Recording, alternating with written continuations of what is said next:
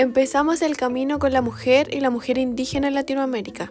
Ha sufrido a lo largo de la evolución de la sociedad distintos actos de discriminación y maltrato por distintas partes. En ello se presentará la mujer como tal y la mujer indígena desprendiendo las características de ellas, además de un claro ejemplo de una mujer importante para la sociedad como lo es la comandante Ramón. La mujer es el centro de vulneración más grande en la actualidad y no siendo esta la espera para la sociedad, nace la debilidad de derechos que crece hacia la mujer indígena. Es un tema muy hablado y de muchísima importancia.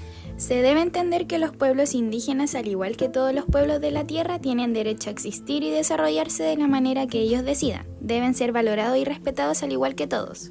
Y aún así, la prioridad es hacia la mujer indígena, mujer digna de valorar y respetar.